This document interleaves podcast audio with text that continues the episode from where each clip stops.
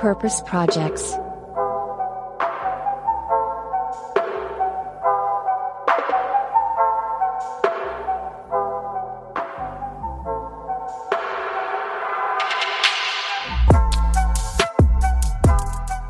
Welcome to another episode of Purpose Projects, the podcast with the sustainably good stuff. Second episode of 2021, and today we have another guest with a globally important topic that we want to and also need to talk about today. That's right. And generally speaking, there are two things I think that make everyone happy in this world. First, of course, this podcast. And second of all, chocolate. But what makes chocolate in this case even better, it's chocolate with a purpose. Tony's Chocolonely is fighting this unfair distribution of value and power in the cocoa industry. And yeah, in my honest opinion, I think we have the guest with the coolest job in the entire world. Yes, Moritz, that's right indeed. Couldn't have said it better. We talk about the systemic problem of illegal child labor and modern slavery, and how Ynzo is trying to spread the word of making the world uh, actually better place of more equal opportunities. And for those of you who are wondering about the company name, Tony, the original founder, feels lonely in his fight of fighting the good cause or fighting for the good cause rather. So guys, let's find out together if Tony still feels lonely. Have a listen to find out more and have fun with the new episode. Ynzo, welcome to Purpose Projects. We are very thrilled to have you on today. Thank you very much. Thank you for having me. Nice to be here. Ynzo, you most definitely are the only one on this planet with your kind of job title. I mean, I'm pretty sure of that, at least. Before we get to talk about Tony's and what you guys are actually doing, please explain to our listeners who you actually are and what led you to being the Choco evangelist at Tony's Chocolonely. What's your story? Right. So uh, my name is Ynzo, and I am indeed the the Choco evangelist of Tony's, or sometimes I call myself the chief evangelist officer because that gets me into the cool CEO parties. And uh, uh, what I do is I, I, travel the globe and the galaxy and beyond to talk about uh, the in- cocoa industry, about what's happening in the cocoa industry, about what we want to change as a company from within. Uh, I talk about chocolate, obviously, which is a great subject to talk about and I talk about Tony's Chocolonely and what we stand for, how we do things, uh, but mostly why we do things. And I, I came to be the Choco evangelist when um, a friend of mine uh, who I know from university, uh, and we used to run a company together for uh, for about four or five years. And then we went our, our ways, but we always stayed in touch. And at a certain point, he called me and he said, uh, "Ynzo, uh, you want a job?" I said, "No." Uh, he said, Are you that busy? I said, Yeah. Uh, and then he convinced me because he said, I think this is really the one for you because Tony's, as a company, never spent any cent on paid media. Everything we do and everything we became has always been through word of mouth. Uh, and well, in a long story short, you could say now I am that mouth. Uh, because uh, this story that we tell was always told by a couple of people within the company, and then we grew, and then it actually became a job. So some people uh, uh, always look at me strangely, say, "How can that actually be a job? What you're doing?" And then I quit my smile and I tell them, "Well, we're market leaders. How's your company doing?" Uh, and uh, that kind of justifies my job. Uh, I don't know whether there's a direct relationship between me coming on board and Tony's becoming market leader in the Netherlands, but at least I presume there is. Um, so that is how I came uh, came to Tony's, and um, and now, obviously, we're a, we're a, well, I wouldn't say we're a global brand, but we're almost becoming a globally available brand, at least within a very short time frame.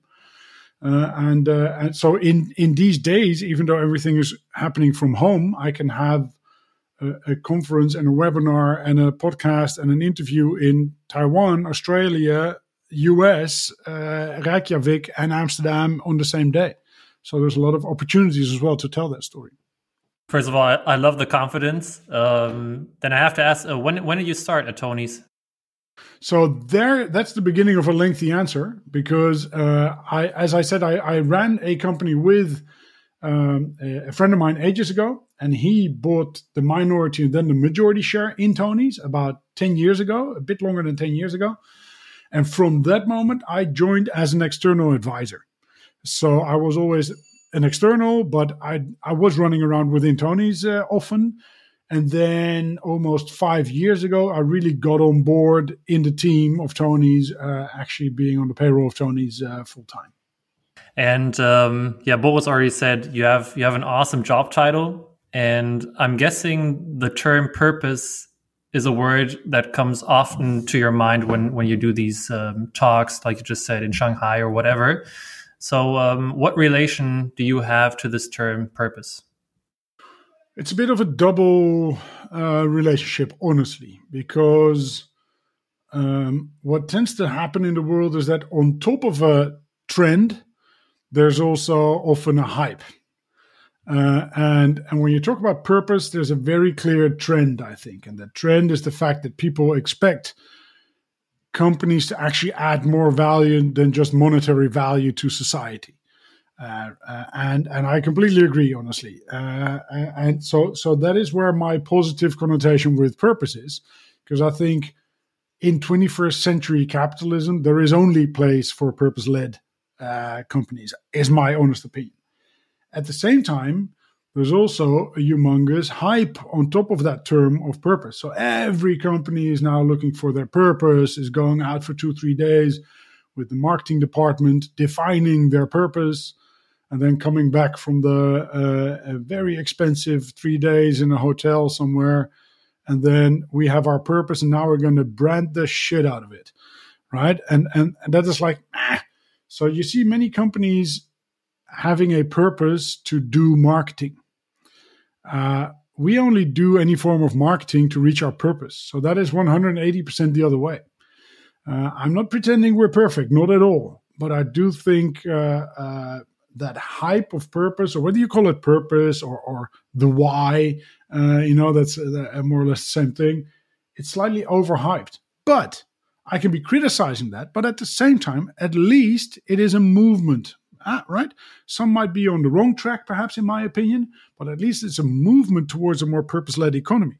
And even that, I think, is only one stepping stone towards an economy that I consider the love economy or an empathy economy, right? Even purpose, I think, is a intermediary step. Mm. Do you think the consumers can can differentiate through uh, between these hype uh, companies and those who are actually like, um, yeah, purpose driven, like you said? I would hope that was the case. So on a very optimistic day, yes, uh, but on other moments of the days or other days of the week, I I wonder um, because um, there is a lot of purpose washing out there, uh, and it's it's always a wonder whether consumers can actually look through that. Uh, because and then the question is: is it is it a requirement? Is it their obligation to have to look through that? No, I think it's the requirement for companies to be honest what they're about. So, specifically in connection to your company, Tony's, how would you um, describe where you guys started and where you're coming from? Because for the people to to be able to make this distinction um, that Moritz just talked about, people have to know the story and why you are doing what you're actually yeah. doing. So, please tell us a little bit, uh, a little more about that and where you guys yeah. started. Yeah, I would love to. So, um, a bit more than 15 years ago, there were a couple of Dutch journalists from a Dutch television show that looks at the reality behind some of the nonsense in food marketing. Uh, and they ran into a little article on page 12 of a newspaper that described uh, how uh, young children were being traded for the cocoa industry and they were shocked. They were like, "How can this not be front page news? And how can this not be a full page instead of just a tiny article on page 12?" Um, and they started investigating, and they realized that that illegal child labor and modern forms of slavery are a widespread problem within the cocoa industry. I mean, nowadays, today, and that was uh, that was um, uh, confirmed or reaffirmed by a NORC report that just came out a couple of months ago that today in 2021, there is still more than one and a half million children working in just two countries, Ghana and Ivory Coast, the most major uh, cocoa producing countries in the world. They produce about 60% of all cocoa in the world. In just those two countries, there's more than one and a half million children working under illegal circumstances, of which the vast majority, 95%, work under hazardous situations and at least 30,000 children are subject to something that can really still be considered modern slavery. And that is ridiculous for a product like chocolate that everybody should be able to enjoy. The person eating it, the person giving it, the person receiving it, everybody in the in the value chain should be able to enjoy it. But that's not the reality at the very beginning of the value chain. Because these farmers are so severely underpaid for the products that they sell to the market that they can't even live of that, right? They don't earn a so called living income at all from the cocoa that they produce. Um, uh, to, to give you a little uh, example, the, the average cocoa farmer in Ivory Coast and his or her family members live of about 75 euro cents per person per day, which is way below the extreme poverty level that's stated slightly under 2 euros, let alone the living income level that's stated slightly over 2 euros. So, this is a widespread situation that's there. Uh, and then, then going back uh, in time, these journalists ran into that and they wanted to create awareness around this issue. Uh, and when nobody was listening and nobody wanted to speak to them, they realized, well, you know, then we're going to change that system from within, and we'll change. We'll start our own little chocolate company called Tony's Chocolonely. Tony's for the international name for the journalist called Teun van de Keuken who launched it, and his lonely battle in the chocolate industry, hence the unpronounceable brand name that we still go by today. Uh, and Tony's Chocolonely was launched not with the idea of becoming a globally available chocolate company within 15 years' time, not with the idea of becoming a market leader in chocolate in the Netherlands, but really to create awareness and to create change within that chocolate industry. Because companies in the chocolate industry have been signing voluntary agreements for the last two decades, and nothing has changed in the cocoa industry. So this is the whole role for Tony's, right? To to on the one hand be slightly annoying, be that mosquito in the room, constantly stinging and keeping people awake, and at the same time also inspiring others, showing that chocolate can be made in a different way, uh, showing that you can make delicious recipes of chocolate bars while still doing something good for the society and the planet that you operate in. So that is our mission, right? To, to really create awareness, to show that it can be done, and to inspire other organizations to take the same steps because we know that we can't do this by ourselves. Uh, it's really about creating this movement together with the chocolate industry, together with cocoa farmers, together with governments, together with consumers, together with retailers, to make sure that we make all chocolate worldwide 100% slave free. So that is what we are about. And in about a time frame of um, I don't know about six, seven, eight years, we really started growing like a family of rabbits. So uh, it's uh, we're market leaders in the Netherlands. Uh, we're available in the UK, in the US, the Nordics, Germany, Belgium, France. We've launched in Japan a couple of weeks ago. We've launched in New Zealand about a month ago. So this is really rapidly expanding, which really shows that it is the consumers that have apparently been having this, as you say, latent demand uh, or, or, or, or, let's call it craving when you talk about chocolate, uh, to really be able to indulge themselves with something that's delicious while still being part of a positive movement in the world. Okay, that was uh, an inspiring story.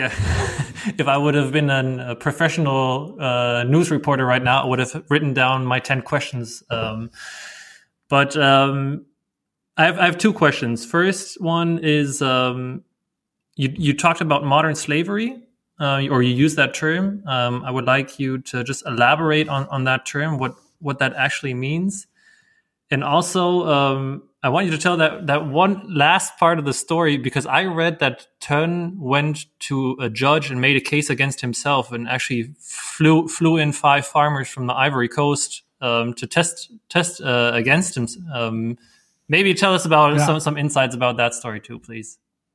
Yeah. So what what happened that uh, Teun wanted to have interviews right in the beginning when when he when he was launching the television show Keuringsdienst van Waarde.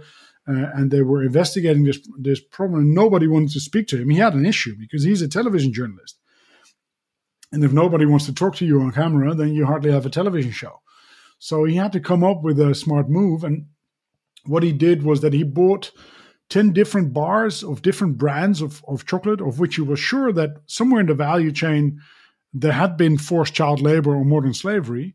And he put a camera on himself and he took a bite of all of those bars. And, and then he called the international alarm number 112. And he said, I want to turn myself in as a chocolate criminal. Uh, and and uh, the lady was like, "Why, sir?" And and and he explained. He said, "Well, according to international law, if you're aware of criminal activities in the value chain of a product that you purchase, you make yourself complicit to that criminal activity."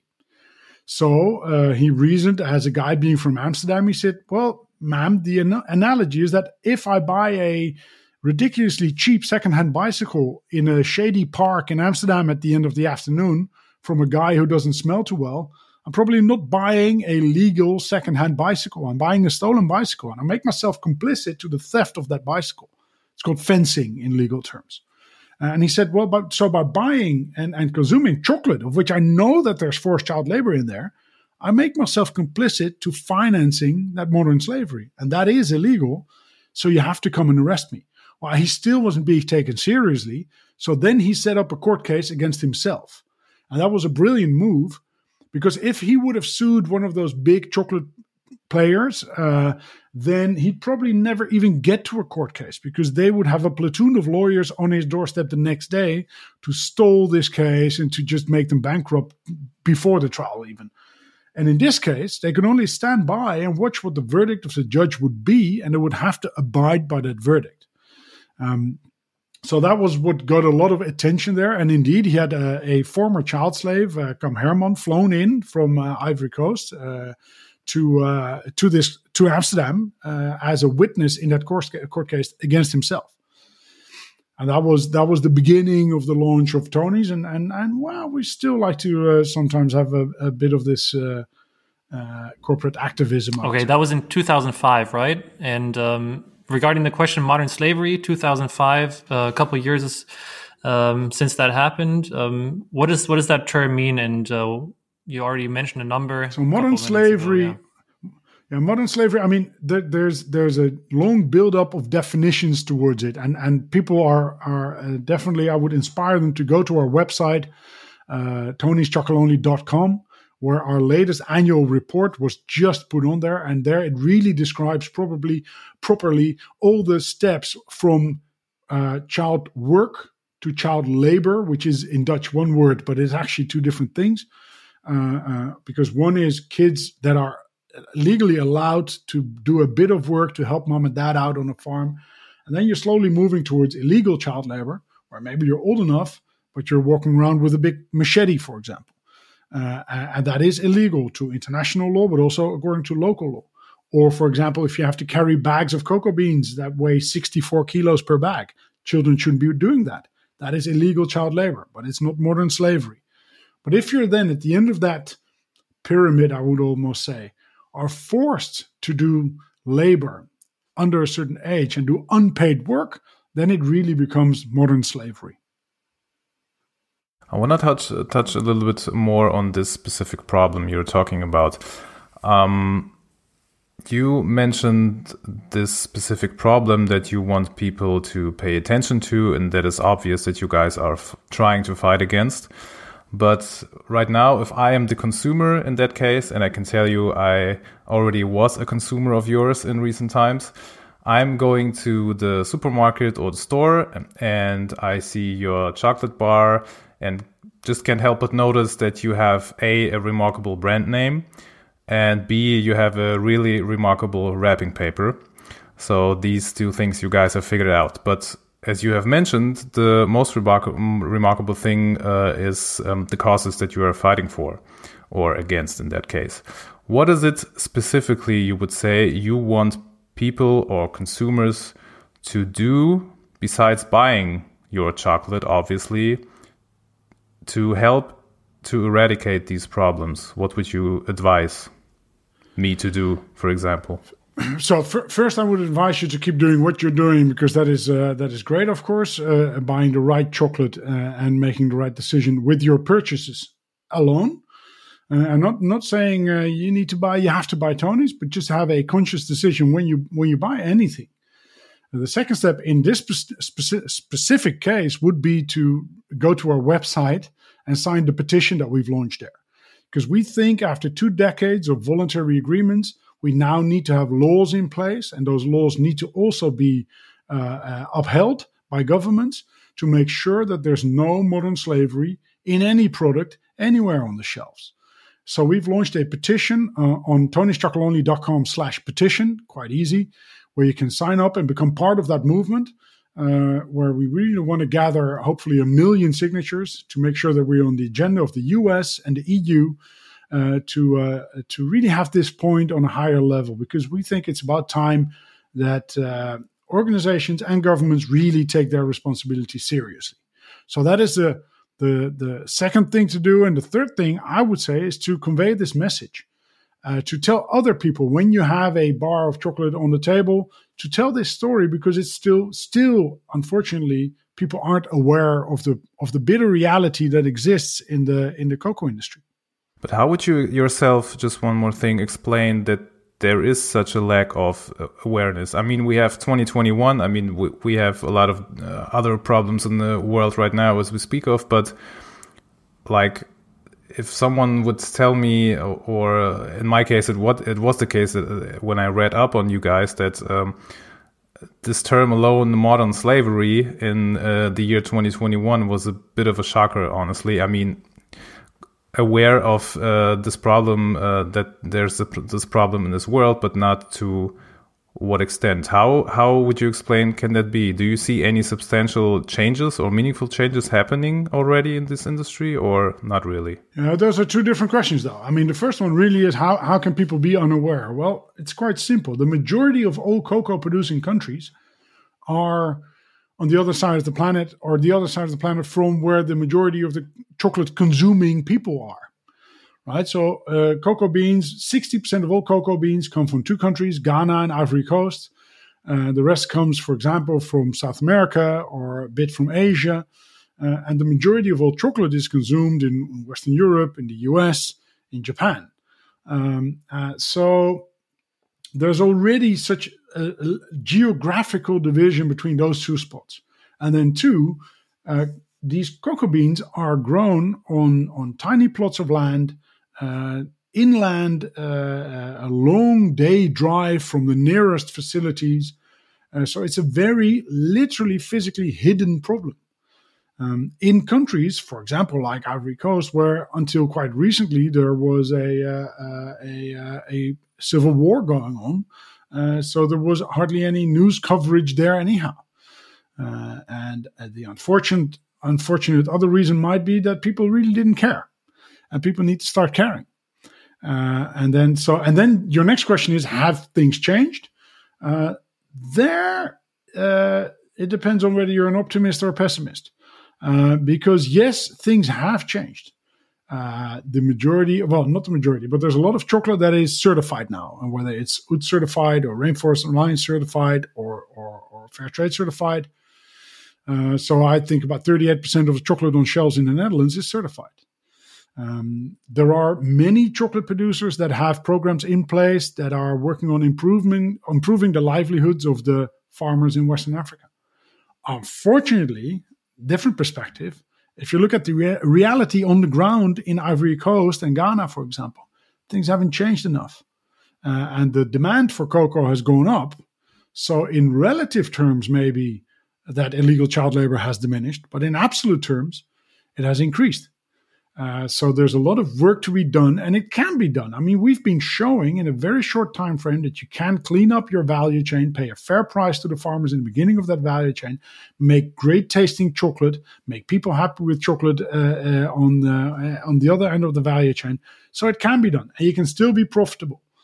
Uh, are are those the ridiculous profits that you made before? Maybe not, but do we need those ridiculous profits? I don't think. You already mentioned the website, so on, on uh, here I can just uh, also mention your, your website because I've I think I've never seen a company being so transparent about the entire uh, supply chain. And I was actually uh, reading about your bean tracker, where you even have an o- open source, um, yeah, software where we say where you say, okay, just improve the software, and you even mention all your partners. So where you pick pick the beans, where where it gets shipped to in Antwerpen, and, and stuff like that. So everybody, anybody thinking of um, yeah starting a, a, cocoa company that's uh, built on fair fair values, um, yeah, should definitely go on that that uh, website right now and um, yeah, write your DM.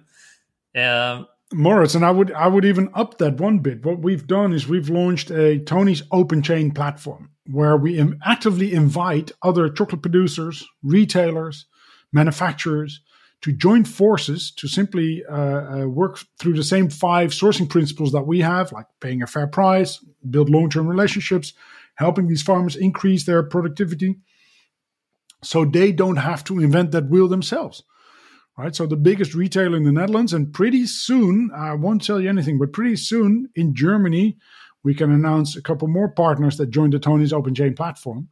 Uh, which really means that that we can work together, and then we can differentiate based on taste, based on packaging, based on marketing, but not based on basic human rights, which should all be. I also, right at that point, I, I like the fact that um, the place where you, for example, manufacture the cocoa is a place where many companies, even the big big players, uh, manufacture their cocoa um, too, right? So. Uh, I think at some point you even mentioned like, okay, if if we guys can do it. You guys can certainly do it. So I, I like that aspect of reaching out, but also like calling out and um, calling out the consumers, like you said. So to to look through the bullshit uh, and say, okay, am I willing to um, yeah go to court for my my chocolate? Now, this is a very fair point you touched. This is exactly why we don't produce chocolate ourselves. Uh, right? Callebaut, the biggest chocolate producer in the world, makes our chocolate yes, we maintain the value chain. We know exactly where our beans come from through, for example, the bean tracker system, uh, completely uh, uh, transparent value chain.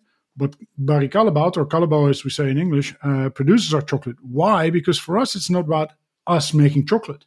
It's about us helping to change an industry from within. And if the biggest chocolate producer in the world can do it, then there's no brand that can say, ah, oh, this is just this tiny philanthropic brand in Amsterdam. No, we're commercial. Uh, we're uh, economically viable, and our chocolate is made by the ch- biggest chocolate producer in the world. So uh, anybody can do it, I would then say. Yeah, certainly. You're far far from being an NGO or some sort of that. You're exactly. looking to make a profit, and that's a fair point. Yeah, for sure. Ynzo, you already mentioned your annual uh, year report. I think that uh, recently came out. And what is particularly interesting, I took a look and um, saw that uh, there this report is accompanied by a letter of your CEO, Henk-Jan Beltman, I think, uh, in which he mentions a particularly interesting thing among many others that um, after two years you will this year probably be finally able to pay your team a 13th month bonus. I mean, for you guys, uh, that's uh, quite a big thing. Uh, I would uh, I would say. Uh, what would you say are your other key milestones uh, that you guys would like to achieve this year, business wise? I mean, you just just now already mentioned that you have something big in the pipeline for Germany, but maybe you could elaborate on some other plans as well. Yeah. So, um, first of all, we want to become a bit more profitable because, as we say in, uh, in, in Dutch and then translated to English, we're sailing quite sharp at the wind. Right, our net profit is uh, is uh, is positive, uh, but it, we could have a bit more uh, fat on the bones. Um, uh, and that is linked indeed to the 13th month, which isn't that important, I think, honestly. I mean, th- that is income, right? And, and I think for the majority of us working at Tony's, it's like profit at Tony's. Profit is a means towards a goal. It shouldn't be a goal in itself. Income isn't a goal in itself. It's what I can do with it. But hey, it's nice to get that 13 month anyhow. Um, so one project that we have in the pipeline, or we still want to uh, realize, which probably won't be done this year, uh, is to create our own factory. uh, so that, that we can show how chocolate is made to even more people, that we can tell this story about the unequally divided cocoa industry to even more people, uh, to show that there are solutions in the world to even more people. In Amsterdam, at the outskirts of Amsterdam, yeah. So hopefully in the historic region where chocolate always was made in the Netherlands. That's why it's so in, nice to have that link to that historic region as well. So just just at the outskirts of Amsterdam. Um, and then I think very important this year is also to really uh, we've expanded internationally rapidly, and now we really need to build those markets, right? So that's the U.S. and UK is going like crazy, but definitely also for us the DACH region. So that's Germany, Austria, Switzerland, very important for us too. When in the end you are our big brother neighbors, uh, so we need to uh, need to build that market over there too.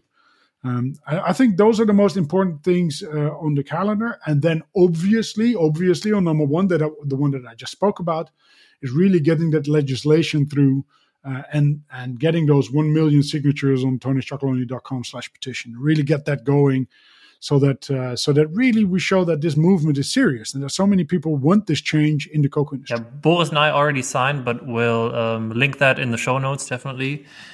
Um, yeah, you just mentioned the the U.S. market, and so um, everybody who Google's uh, Chocolonely at the moment, I think, is going to find pretty soon a photo of Pharrell Williams. Um, is he your new testimonial for the U.S. market? Um, tell us maybe about that. How, how did that happen? Because that's a pretty big star.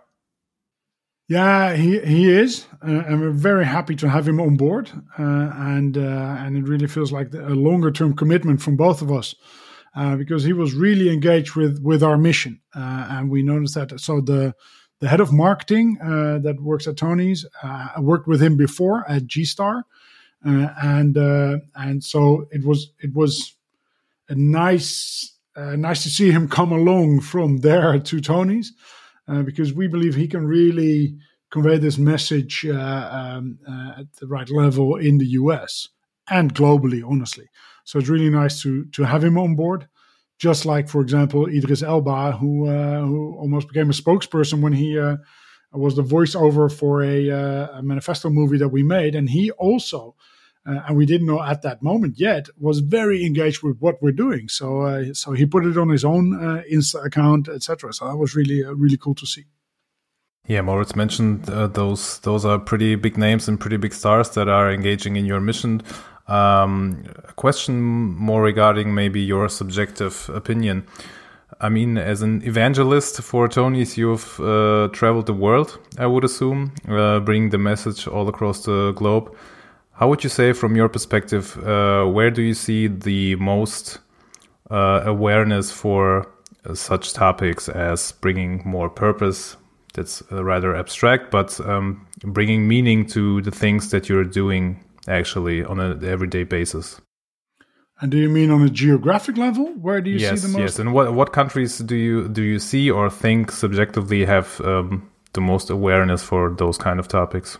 I think honestly, this is a global thing, and I, I, think globally we're starting to realize that we're all uh, on that same tiny planet, that tiny flying ball of lava uh, in the big, big universe of nothingness, uh, and have to make the most of it together. So honestly, um, you could say Western society because we have solar panels on our roofs and we drive an electric car.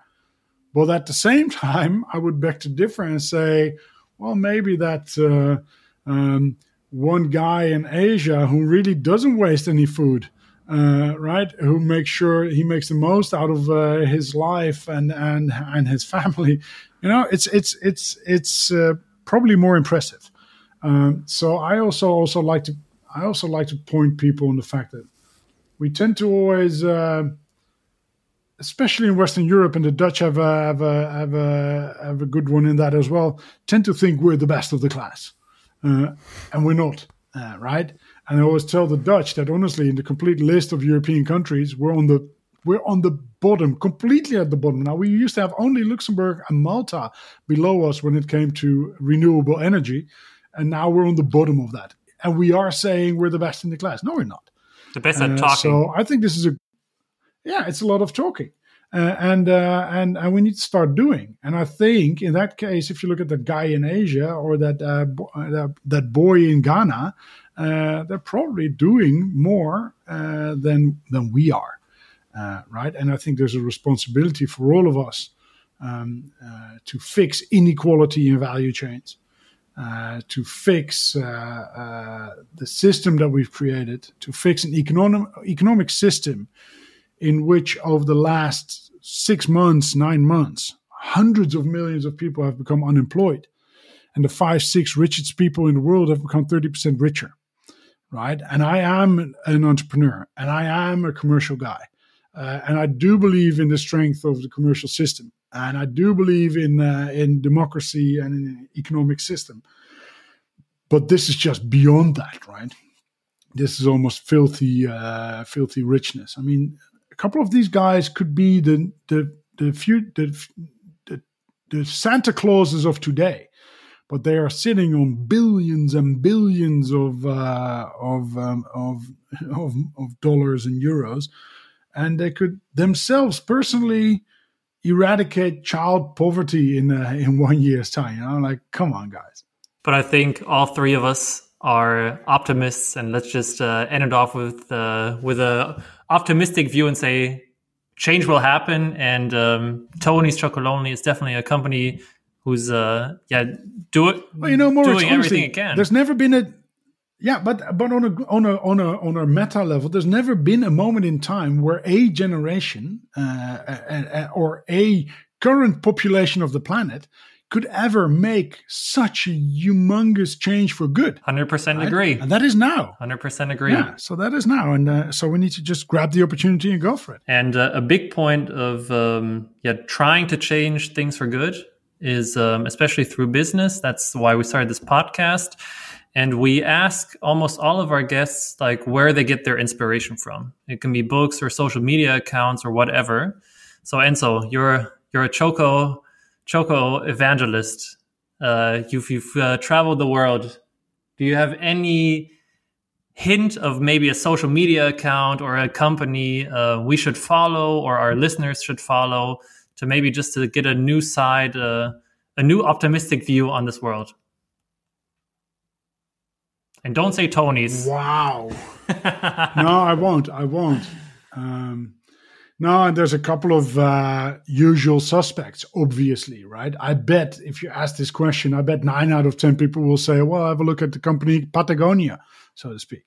Uh, and they are very inspiring. But on the on the same level, there's there's these tiny changes uh, at the fringes of society that I that I t- tend to like even more, right? Because I always say leadership isn't in the mainstream. Leadership occurs at the fringes of, of the river bedding uh, right? Uh, and so if if you look, I, I, like to just stand still and watch the world at certain points, right? And if you just take something stupid like a a festival, which we used to have uh, back in the days, kids. What is that? Well, I don't know what. Yeah, right. Exactly. I don't know what you're talking thousands about. Of, we'll thousands of people notes. getting together within one and a half meters. no, so so uh, I mean, 10, 15 years ago, you could not imagine the fact that about 90% of all food at festivals nowadays is vegan, right? Uh, and you, you, could not imagine that being reality. Sure, the line in Holland at the French fries stand is always the biggest, but still, the hamburgers have gone vegan, are made out of seaweed, uh, right? So I like to watch those kinds of societal changes uh, and and see where that is leading.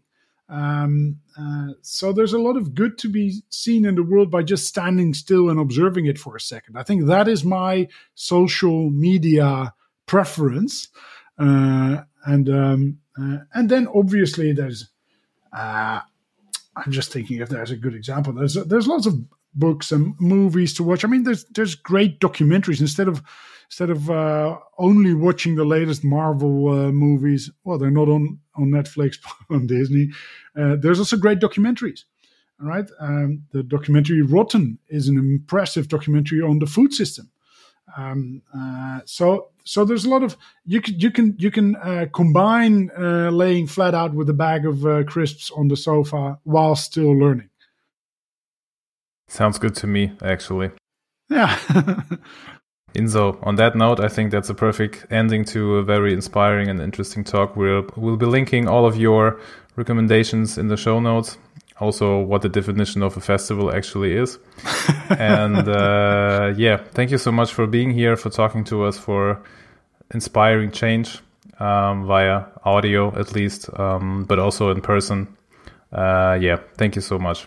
Thanks, Tony. Thanks for having me, guys. It was awesome. Bye. All right, Boris. Another episode is wrapped. How do you like Tony's Chocolonely and Ynzo? Uh, Ynzo, I would give uh, 10 out of 10. And on a scale from 1 to 10, how much do I want to eat a chocolate bar right now? I would say about 11, 12, maybe. Uh, yeah, so that, that's my case. How about you?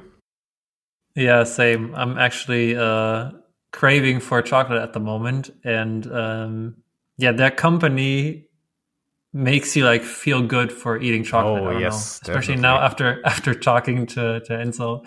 Um, yeah, fun, a fun fact: the, those people who are going to buy uh, a chocolate bar after our episode will see that the chocolate is like aligned in a very weird way Un- on first glance, unevenly.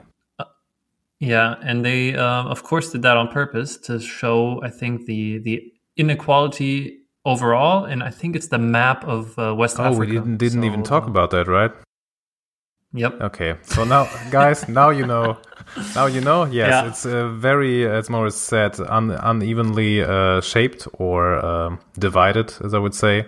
So yeah, as Moritz mentioned, that's uh, symbolic of the inequality going on in a in a supply chain. So how how how did you like Ynzo as a as a um, you mentioned uh, i think afterwards he's a very good speaker. I mean he's the official spokesperson the evangelist uh, as yeah. he calls himself. Uh, how did you like him? Yeah i uh, i admire his uh, speaking skills actually. Same. Um, same. his personality was awesome. Everything he said um, or almost everything he said was like okay yeah makes sense um, this guy um, yeah has got it figured out and um, yeah, he's he's like a the typical TEDx speaker in my in my mind. I don't know if if you share that opinion, but I just always see him with the microphone on the stage, and yeah, he's just doing this, that. Uh, yeah, or showing that skills in our in our yeah, podcast. this PowerPoint clicker in his hand, which he slides the, as you, as can, you see. can see behind me, this, this, this, and that, and now go buy yeah. our chocolate. Yeah, I know what you mean. Yeah, no, he's the prototype. It was uh, it was great fun. Great fun him, for sure. Yeah, guys, go buy the chocolate, support the good cause, and uh, yeah, I think that's enough talking from our side. Yep. Next time, or or in two weeks, we have another great episode coming yes. up. In um, German again. About about a startup um, tackling the plastic pollution. Yes. Problems. So yeah, Quite some time that we see you. Quite some time that we talk that, that we did talk about plastic pollution, right? I think. Yeah, I don't, I don't even know what. Yeah, big problem. Um, creative solutions. Yes. In two weeks, you'll you'll know more. For sure, guys. All see right. you then, Boris. See you then. Thanks, Bye. guys. Bye.